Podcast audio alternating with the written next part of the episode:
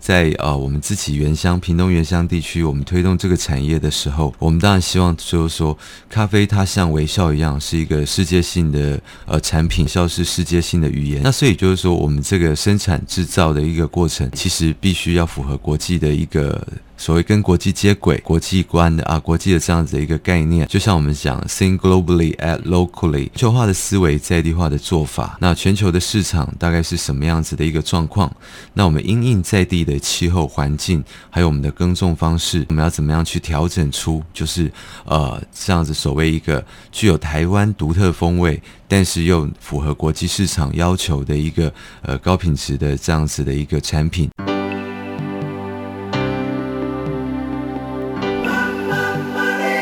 欢迎收听《南方生活》。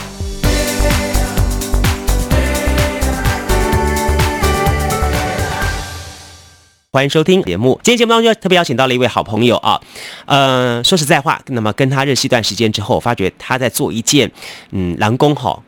拱架拱架哈，可是呢，他却做得很快乐，而且呢，从中也确实打造出一片天空出来。今天节目呢，我们特别邀请到的就是茂泰行销的总经理华伟杰。好，伟杰来节目跟大家一起来开杠聊天。Hello，伟杰你好。呃，杜哥，各位听众朋友，大家好，我是华伟杰。嗯，说实在话了哈，就说呃。我们介绍伟杰的同时，也必须要介绍一下，所以说伟杰在很多的印象当中，包含你出生自一个政治世家，然后在一方面你自己拥有一个很高的在国外留学的学历，但是呢，你回到台湾这片母土当中，你选择的行业很特别，它是一个跟台湾这一块的母土很密切结合的。你到泰武这个地方来种咖啡，嘿，为什么够种咖啡？不要告诉我说你只是喜欢喝咖啡，所以干脆自己来种比较划算，是吧？呃，是，其实，呃，我开始从事这个行业的缘由，当然就是说，呃。很多人问我，因为大家其实都觉得，就是说，呃，怎么会有人就是呃花了这么多年时间在国外求学学习，嗯，然后回到台湾从啊投入所谓就是说呃大家比较不看好的农业生产的一个行列，嗯哼，那我想就是说，这当然有一些原因在啦，嗯，那当然的确，第一个我是呃重度的续咖啡者，那是 呃呃很多人说在呃德国在德国念书，他的论文是。是啤酒堆积起来的。OK，是因为德国就啊啤酒是最便宜、最普遍的饮料。嗯嗯。那我在英国念我的博士班的时候，嗯其实我是开玩笑说我的论文是咖啡堆积起来的。是 是，就是呃，不管就是说写写作的同时，或者说思考的时候，嗯都喜喜欢来一杯咖啡啊，然后来呃增加情绪，然后甚至就是提神醒脑，嗯，有这样子的一个呃呃作用。嗯嗯。那其实最主要的原因还是回到故乡之后，我是屏东县太武乡的排湾族原住民。嗯哼，我回到故乡之后，那发现就是说，其实我们乡亲对于产业还是有一个呃非常大的期待。嗯，那也希望就是说，在呃开始了一个新产业之后，嗯，有年轻人能够回乡来继续来推动，那甚至就是说引进新的观念、新的技术。那所以就是说在，在呃跟家里恳谈之后，嗯哼，那也跟我自己的相亲，就是呃充分了解他们的需求之后，嗯，所以决定就是呃回到自己的故乡屏东，嗯哼，来呃跟自己的相亲在一起，那开始这一个行业。哎，你在英国学的是政治，对不对？是。好，那现在学的不管是农，或者是经济，或者是行销，这两者之间有没有什么样子这个加成效果？呃，其实现在呃，当然这个社会很多人就是呃所抱持的所谓学历无用论啦。嗯哼。那也很多人跟我说，呃，你念的东西跟你从事的行业根本是八竿子打不在一起的。嗯。呃，勉强牵在一起，就是其实我念的是政治行销，嗯、也就是所谓的 political marketing。所以还是有行销了。是，就是、但是就是说，是用呃商业的手法、嗯、商业的一个概念来去行销，嗯、来推广我们的政策，嗯、然后是。甚至是呃政党候选人，然后这样子的呃事情。嗯哼。那但是我是认为说，我在国外，还有就是说我在学习的呃求学的这个历程当中，嗯，给予我的教育跟训练，反而是就是说一个人在异乡怎么样子去呃面对问题、解决问题。那甚至就是说，最重要的是一个研究的方法。嗯哼。那虽然很多人看似就是说农业，农业需要什么研究的方法，嗯哼。但是其实这一呃，农业是与大地共生的这样子共存的一个行业。嗯哼。所以其实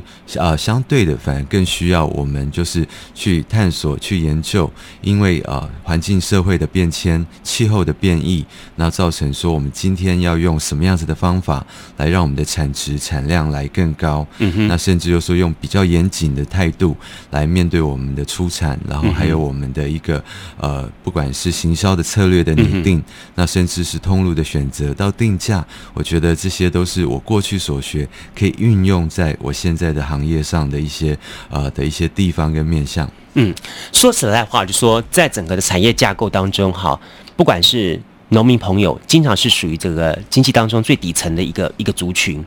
他们很容易被整个经济架构给绑架。好，那你今天等于说从国外带了这样子的一个学问，好，甚至这样的眼界回到这个地方乡亲来，当初在你投入到这个产业的时候，那么乡亲对你的看法是如何呢？那你又怎么去说服他们，让他们认同你的看法呢？呃，是的。一开始回来的时候，我记得还是呃当时的场景历历在目，大概是在八八风灾前的一个月。嗯，那我回到台湾之后，就迫不及待的跟我父亲回到我们自己的部落，跟乡亲见面，呃，在闲聊。乡亲对于这样子的一个。呃，产业有需要，嗯，所以我的亲戚非常可爱。嗯、那我的我记得是我姑丈，嗯，他就跟我说：“哎、欸，奥丘，我的原住民名字，奥丘，你在国外念什么？”我说：“政治行销。”嗯，他只抓后面那个 keyword 行销，对，他就说：“那你为什么不回来帮我们做？”啊，那这当然也是就是说，呃，我开始投入这个产业的一个、嗯、呃原因之一。嗯，那其实呃，诚如杜哥所说的，最困难的部分是怎么样说服乡亲，说服。甚至自己的亲戚，嗯，相信说我是呃真的投入这个产业，嗯，那所以一开始其实呃后来就是有机会跟亲戚闲聊了，嗯哼，他们说而且我没有我们没有想到你这么投入，嗯，因为他们以为说就是来问导游诶，对对。对，是。好，他们以为说就是说呃回来大概就是呃。可能拟定一些方法，然后就是包装一下，嗯、然后就开始这样推而已。嗯，那但但是当他们发现我们在产豆季，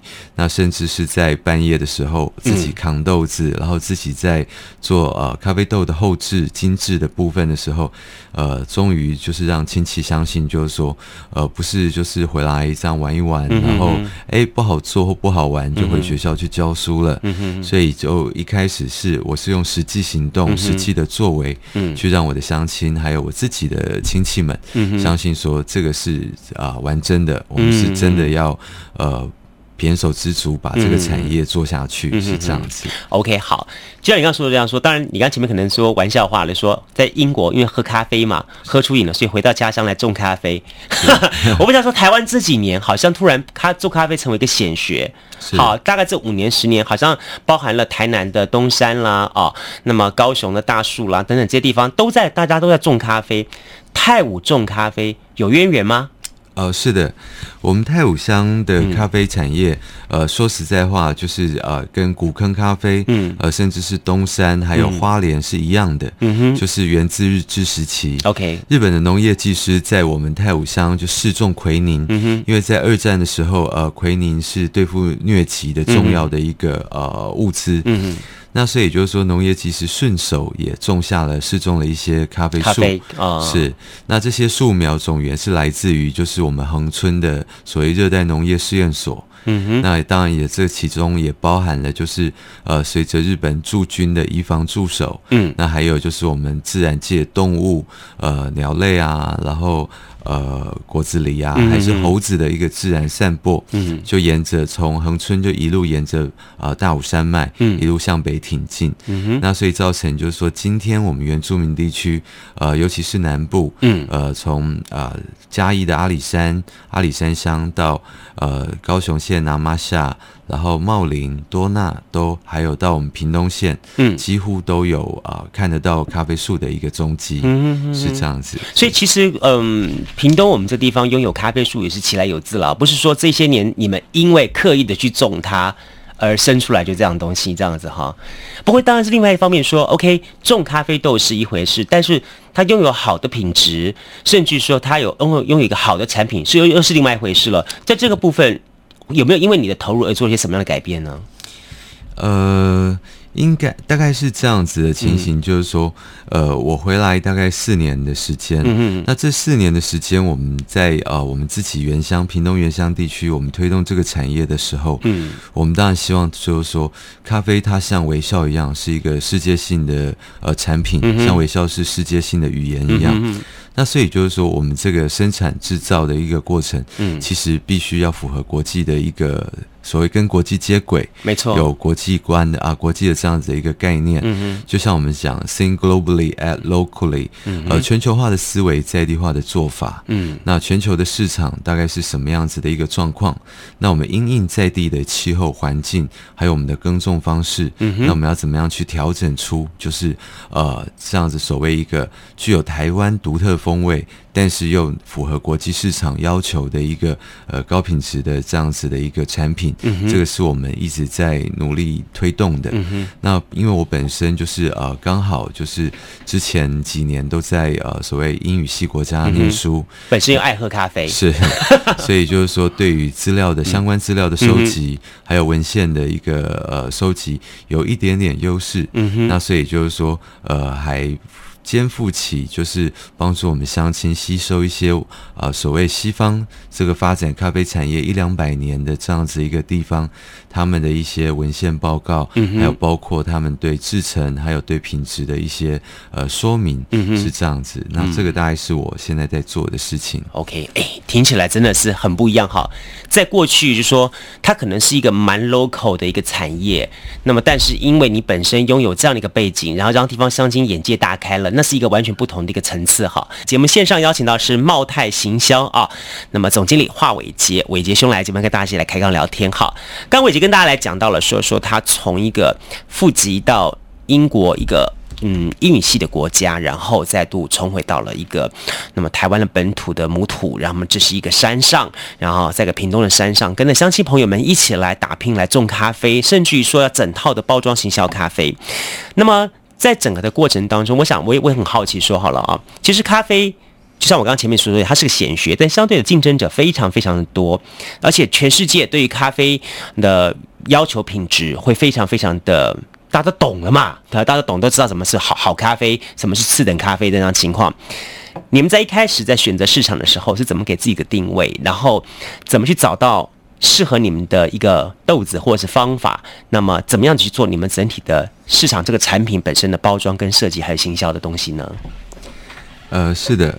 呃，其实我们大家都呃，所谓在这个产咖啡这个产业界，嗯、我们都在讨论说，其实咖啡是。呃，历经了三波的一个革命，嗯，从第一波也就是所谓五零年代的一个即溶咖啡问世，嗯嗯，那消费者开始接受简单方便，每天早起就是呃就是两汤匙一汤匙，我们就可以随手得到一杯好咖啡。雀巢咖啡时代，哦，是的，有广告嫌疑，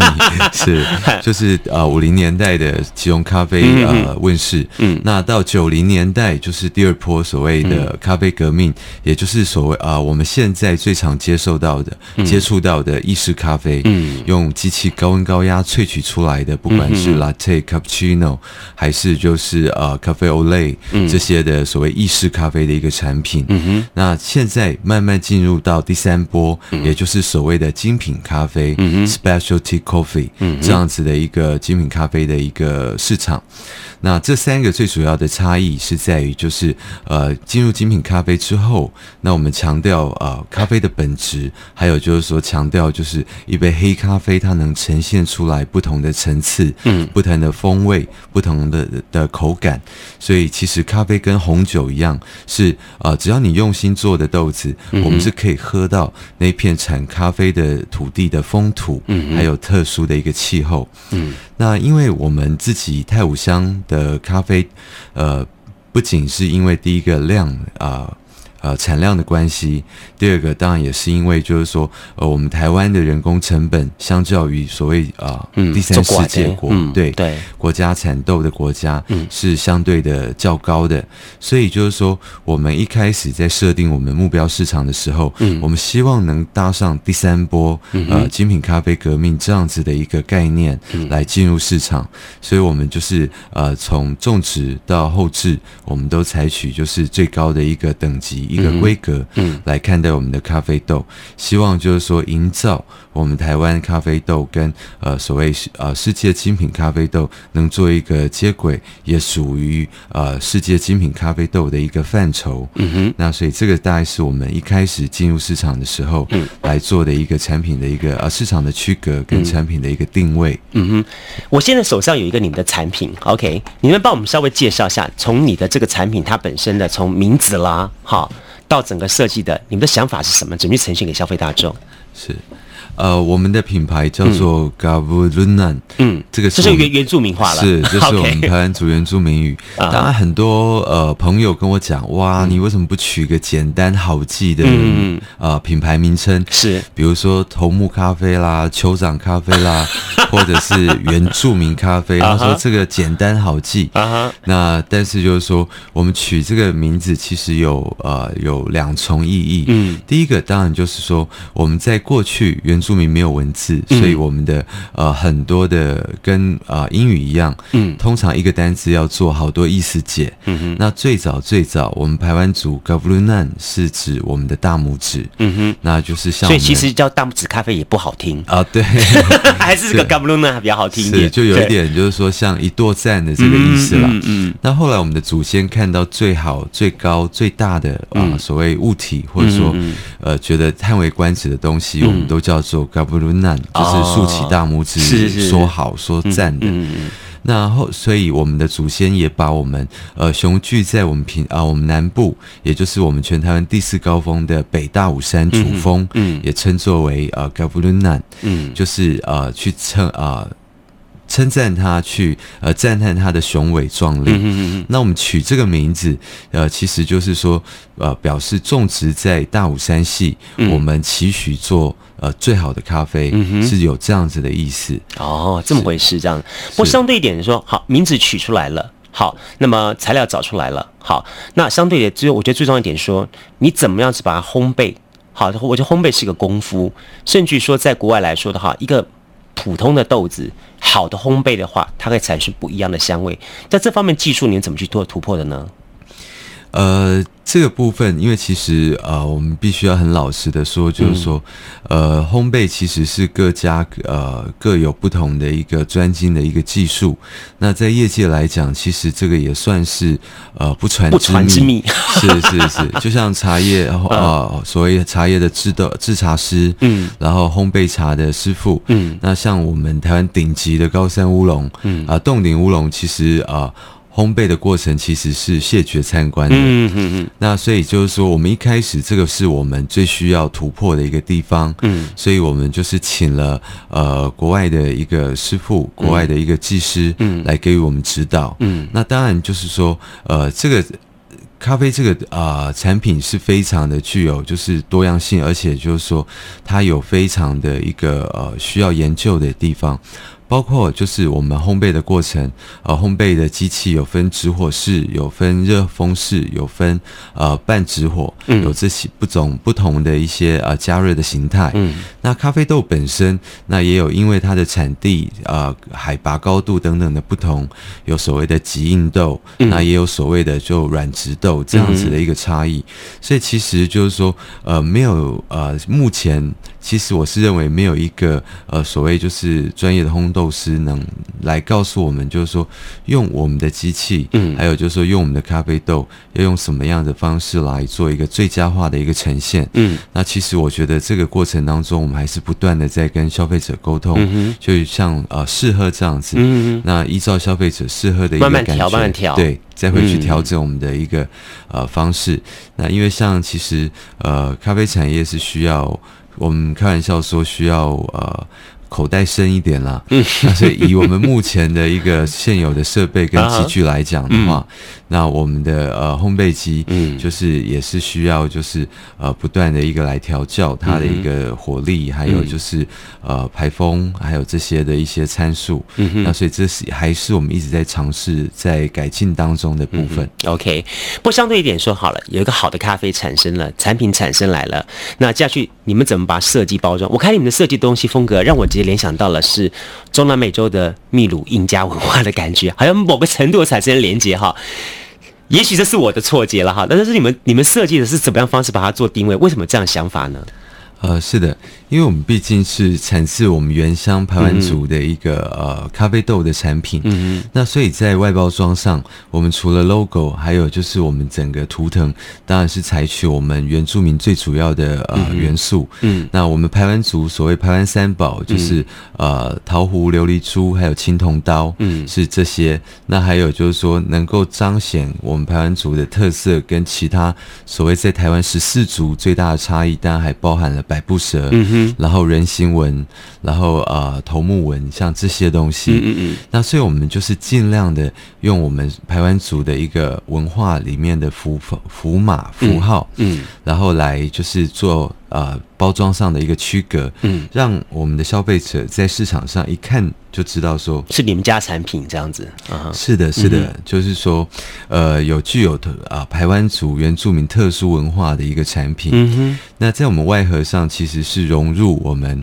呃台湾族呃古老的传说。嗯，就是我的我们的包装上有一个一对男女，嗯，呃，看起来就是呃感情很好这样子。那这个图腾是我们排湾族的艺术家勒格安，他依照我们呃排湾族的古老传说，就像圣。经的呃亚当跟夏娃一样，oh. 就是我们排湾族其实是由呃太阳在桃湖里面呃生了呃两个一对蛋，然后这个蛋那呃孵化出了一个男的。男男生是啊，一个女生，这个都是我们的祖先。嗯、男的叫古丽丽，女生叫摩艾凯，就是像亚当跟夏娃一样，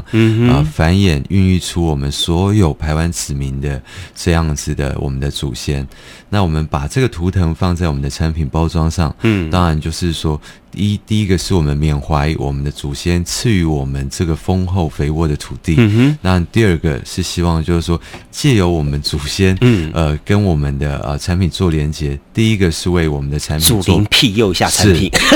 第一个是为我们产品保证，第二个就是希望主林庇佑我们的产品，能够呃行销无阻，能够广为市场所接受。嗯，这个是我们大概当初设计外包装的一个想法。哎、啊，那这样的话，你们在市场上的定价哈？给自己的定位大概在什么样层级？呃。其实蛮多消费者、蛮多朋友，嗯、呃，跟我抱怨啦，哦、就是说，呃，我们为什么为什么台湾豆的价格这么高？嗯，那其实就是说，当然就是第一个在地生产，嗯，然后新鲜、自然、嗯、健康，这个是我们最大的一个诉求。嗯，那因为其实我们像泰武地区，我们泰武乡，嗯，我们是以产销班为呃单位，集体呃来做有有机生产的一个验证。嗯哼，我们期待给消费者是一个保障新鲜、没有加农药的，是没错。一个纯净无毒的一个咖啡产品，对对对，尤其像我这样严重需咖啡的患者，嗯嗯嗯，一天都要七八杯，所以呃，咖啡的情况，那所以就是说，当然。对于我们放到口里的东西，我们去啊、呃，希望消费者跟我们一样，我们对自己好，我们也希望消费者也能一样喝到对身体完全没有负担的一个产品。嗯哼。所以相对的，在一个制造的过程当中，呃，我们采取比较严谨，还有就是说高人工的一个做法，所以相对的反映出我们的人工成本是比较高。嗯哼哼。那所以就是呃，我们的现在在市场上的价格，当然不能跟所谓国外进口的进口来的一个呃精品咖啡豆的价格相比，嗯，那因为其实他们啊、呃、这些所谓呃。广负盛名的 Geisha 蓝山都其实都比我们的售价高，嗯哼。那但是我们也不能跟所谓就是呃大量也廉价进口的商业豆做一个竞争，它大概也是我们的价格的二分之一到三分之一而已。嗯，那所以我们是采取在一个中间的一个价位的一个策略，嗯，希望用这样子的一个反映出它的一个适当成本的一个产品，嗯，让消费者能够喝得健康，喝得满意。OK，好，我看哈。伟杰以后可以单出一个品牌，叫做 Doctor 花，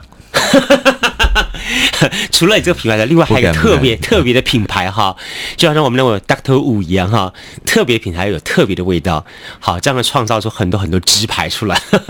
好，最后下一段节目呢，我再再请教一下伟杰，跟大家聊一下说好了哈，一样的在市场上面，你们最重要的是要找到通路。好，怎么去结合通路来进行整个的行销？特别是包含来自于公部门资源跟私部门资源，甚至于说在这个 I 世代，你们如何运用 I 世代的新的工具，达到你们整个的行销的效果？哎，节目现场邀请到是茂泰行销的总经理华伟杰，伟杰带着大家，我们泰武的乡亲朋友一起，呃，跟大家来种咖啡豆，而且推出一个很棒的产品。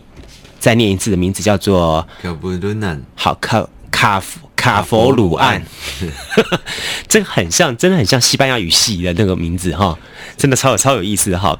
好，再来我们来谈一下说好了，嗯，产品好，从生产到包装出来之后，最重要一环就是行销了。行销资源来自于我刚刚说的公部门的资源，来自于私部门的资源。那么在这个部分，伟杰，你要是运用如何运用到你的一些的背景，然后带给相亲不一样的从这个这个前前景跟看法呢？呃，其实，在通路的选择上，还有我们是有采取一个所谓分阶段不同的一个呃策略跟做法。嗯哼。那在一开一开始做品牌，然后还有就是呃提升知名度的阶段，我们是采取就是用百货公司的通路，嗯，作为我们一个呃呃跟消费者碰面，然后吸收呃消费市场资讯的一个地方。那当然，很多人就是呃持不同的看法啦，也会建议我说：“哇，你百货公司就是有所谓的抽成，有广告赞助金，嗯，那还有就是说人事成本相对的开销比较大，嗯，那这样做就是这个通路是适合的吗？”那但是因为所谓就是像呃刚呃前述所提的，我们有一个不同阶段的一个构想。嗯嗯。那在百货公司，我们其实是在为我们台湾豆、我们泰武咖啡、泰武豆来做 image，是、嗯、来做一个定位跟定价的一个动作。嗯。那我们希望让消费者就是呃确认泰武咖啡是属于一个精品豆的范畴。嗯哼。所以我们是在呃百货公司这样子的一个所谓比较呃。高尚一点的一个购物空间，能够购买到的产品，而不是所谓呃，就是呃路边摊，还是就是像那个呃农特产展售中心这样子的一个呃层级。那所以这个是我们一开始的一个做法跟策略。是。那在呃公部门的部分，那当然就是说这几年来开始啊，农委会农粮署开始重视到台湾满山遍野呃都在种植咖啡的一个状况，嗯，所以开始呃介入来做一个辅导的一个动作，嗯，那所以在我们每年都有举办呃一个咖啡全台湾的一个咖啡评鉴的活动，嗯哼，希望借此刺激我们农民致力提升我们的品质，嗯，那也相对的打开我们呃国内的市场。嗯，让消费者认清，就是我们台湾其实我们不必舍近求远，台湾其实呃本土就生产了呃高品质，然后还有就是说呃符合健康环保标准的一个呃。咖呃精品咖啡豆，嗯哼哼，那当然就是说公部门在呃展售的部分也给予我们相当多的一个协助，嗯哼，那不管是在呃都会区举办的一个产品展售会，嗯哼，那或者是说在呃所谓的呃公呃。公部门的一个呃福利中心，或者说呃团购的部分，嗯哼，都给予我们很大的一个支持跟协助，嗯，嗯，那所以这个大概是就是说，呃，在这个通路的部分，我们目前在努力的一个方向。嗯，我建议一下了哈，下次你就把它看是不是打进连爷爷送进对岸的那个礼物礼物的名单里面去，是是是，是 对岸就会马一堆人来抢购了。好，不过在另一方面，我小说好了。我我觉得伟杰有点很很很很不错一点，就是说，OK，像前不久我们在参加一个会议活动当中，就是纽西兰的一个活动当中，你们借搭了这这这艘船，然后把它从台湾走出去，不管至少不管它成不成功，至少是让它走出去了，走到一个纽西兰这个国度去。像这样的讯息跟跟这样的东西话，是嗯政府单位主动帮你们安排的呢，还是说是你们自己不断的去串联这种各种各种类型资源去找到的呢？呃，在呃创业的历程，还有就是说一开始从事这个产产业的一个所谓推推展扩大的一个历程当中，当然公部门的资源是我们始终非常感激的，嗯，给予我们非常多的协助跟指导。那但是呃，所谓天助自助者，嗯，那当然还是必须要呃呃需求，就是说我们在在地方能够生根，而且能够就是说了解我们呃。乡亲到底需要什么，嗯、来，然后才能够充分反映给公部门，嗯、让公部门知道我们呃产业发展的一个急迫性还有需求性，嗯、那才能适当的资源才能投入在适当的一个位置。嗯，那我们举这一次呃纽西兰这样子的一个呃所谓签署我们呃两边少数民族的一个。呃，经贸协定的一个部分，呃，合作备忘录的一个部分，那当然是在我们公部门就是呃打头阵，然后来跟呃所谓就是呃。台湾跟纽西兰先签订了双边的经贸协定，嗯哼，那当然下面才会有我们呃双边原住民之间的一个经贸合作的一个规范，嗯，那接下来就是应该就是由我们民间由我们部落来接手，嗯，来继续推动，然后来继续呃持续这样子的一个平等互惠的一个经贸交流的活动，嗯嗯，嗯，是，所以这资料资源开始对你们来说就是，嗯，它是一个政府。的政策，然后但是借由一些民间交流的机会，让你们 catch 到这个讯息，然后进而有发展出双方的一个贸易的交流出去，这样子的。OK，所以这点我觉得很重要。说对于很多的农民朋友来说的话，他们都不知道政府这些年做了一些，比方说签订什么外贸政策什么之类，它到底能对我们什么影响？那我觉得今天伟杰一个很重要的一个案例，就告诉你说说，其实你不要以为它跟我们没有关系。好，我们好好运用的话，这些都是商机。好，不，当然，另外一个是无远佛界的商机，网络虚拟世界这个东西，不管是现在早稍早的网络，甚至现在的这 APP 等等这些东西，你觉得这些新的 I 世代的工具，对于你们这样的一个产品来说，你有没有什么办法把它们结合？然后你做了哪些事情呢？呃，是的，呃。农业发展其实需要科技来做一个辅助，嗯、来做一个协助，不管是从生产制造，甚至到我们末端的销售，嗯，都需要导入大量的一个科技资讯，嗯，啊，资讯呃科技的一个协助，嗯，那我们在我们啊推广我们部落产品的同时，我们同时也在推广我们部落的旅游，嗯，还有我们部落的一个游程。那因为就是我们原乡部分，希望能够以呃咖啡这样产品。来带动全国性的知名度，甚至是世界性的知名度，嗯，让更多人能够认识我们原乡，那进而到我们原乡来观光、来体验，嗯，我们的咖啡的生产制造的一个过程，嗯，那所以我们在呃资讯媒体的部分，我们当然就是说呃结合了所谓社群的网站，还有我们的现在大家耳熟能详，每天都一定要花时间的经营的就是我们的脸书的部分，嗯，嗯，那还有就是说现在也。在呃，拜托我的亲朋好友，嗯、所谓就是呃，在从事资讯工作的呃亲朋好友，帮我们正在研发，就是所谓的一个我们原乡旅游的一个呃手机 A P P 的一个软体。嗯嗯、那我们希望将来呃，我们消费者只要。逛到垦丁，逛到我们屏东县，嗯、那自然就是手机会跳出这些资讯，嗯、告诉我们消费者，嗯、快哦，赶快来到我们啊、呃、屏东县太武乡，对，有好喝有机的无毒的咖啡，在那边等待消费者来体验品尝。嗯，我觉得真的是不错哈。好，我想说，嗯，在今天节目最后哈，当然，嗯，我觉得从。投入回乡来到头县大概几年了？四五年了，呃、三年，三年多了，三年多了，三年多了哈。那么这三年多时间，让你觉得印象最深刻、最感触的是个什么事情？呃，其实回到自己的家乡做这样的事情，嗯、其实一开始，其实父母也是持抱持一个反对的一个立场嘛。嗯我还记得那个时候，呃，我母亲打开保险箱，拿那个拿出一个牛皮纸袋，嗯，我以为母亲是要投资我的事业，他是，但是她是跟我说，呃，你决定做这个事情，那你是不是先把我投资你念书的那个先还给我？这 样